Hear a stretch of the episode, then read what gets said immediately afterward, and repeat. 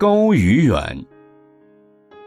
龙虎寺禅院中的学僧正在寺前的围墙上模拟一幅龙争虎斗的画像，图中龙在云端盘旋江下，虎踞山头，作势欲扑。虽然修改多次，却总认为其中动态不足。是巧无德禅师从外面回来，学僧就请禅师评鉴一下。无德禅师看后说道：“龙和虎的外形画的不坏，但龙与虎的特性你们知道多少？现在应该要明白的是，龙在攻击之前头必须向后退缩，虎要上扑之时头必然自下压低。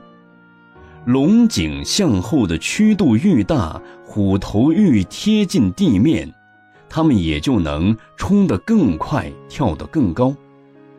学僧们非常欢喜地受教道：“老师真是一语道破。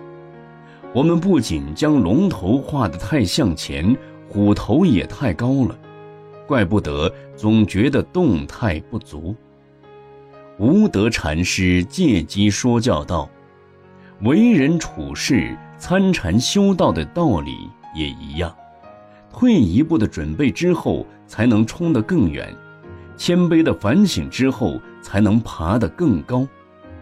学僧不解似的说道：“老师，退步的人怎能向前？谦卑的人怎能更高？”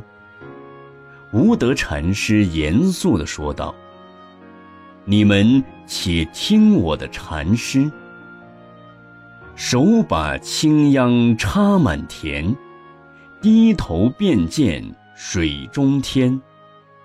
身心清净方为道，退步原来是向前。